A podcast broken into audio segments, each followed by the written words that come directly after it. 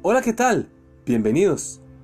Hace un tiempo atrás me encontraba bajando las escaleras en una estación del tren en Brooklyn, Nueva York con mi familia, cuando de pronto sonaron como cinco detonaciones de pistola. La gente que estaba alrededor comenzó a gritar.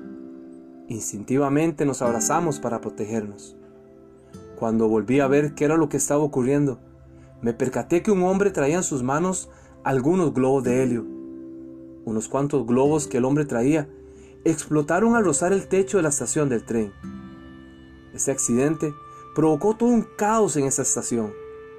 Poco a poco, al darse cuenta la gente de lo ocurrido, volvió a llegar la calma a aquel lugar.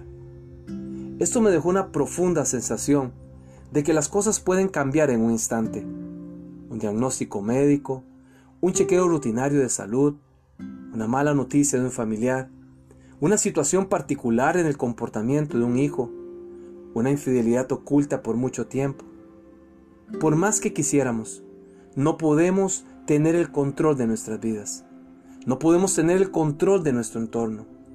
Esto nos hace sentirnos vulnerables y necesitados de la gracia de Dios. Jeremías, el capítulo 29, versículo 11 dice, Porque yo sé los pensamientos que tengo acerca de vosotros, dice Jehová pensamiento de paz y no de desgracia, para darnos un porvenir y una esperanza. Soy Hugo Olivas y le deseo grandes bendiciones.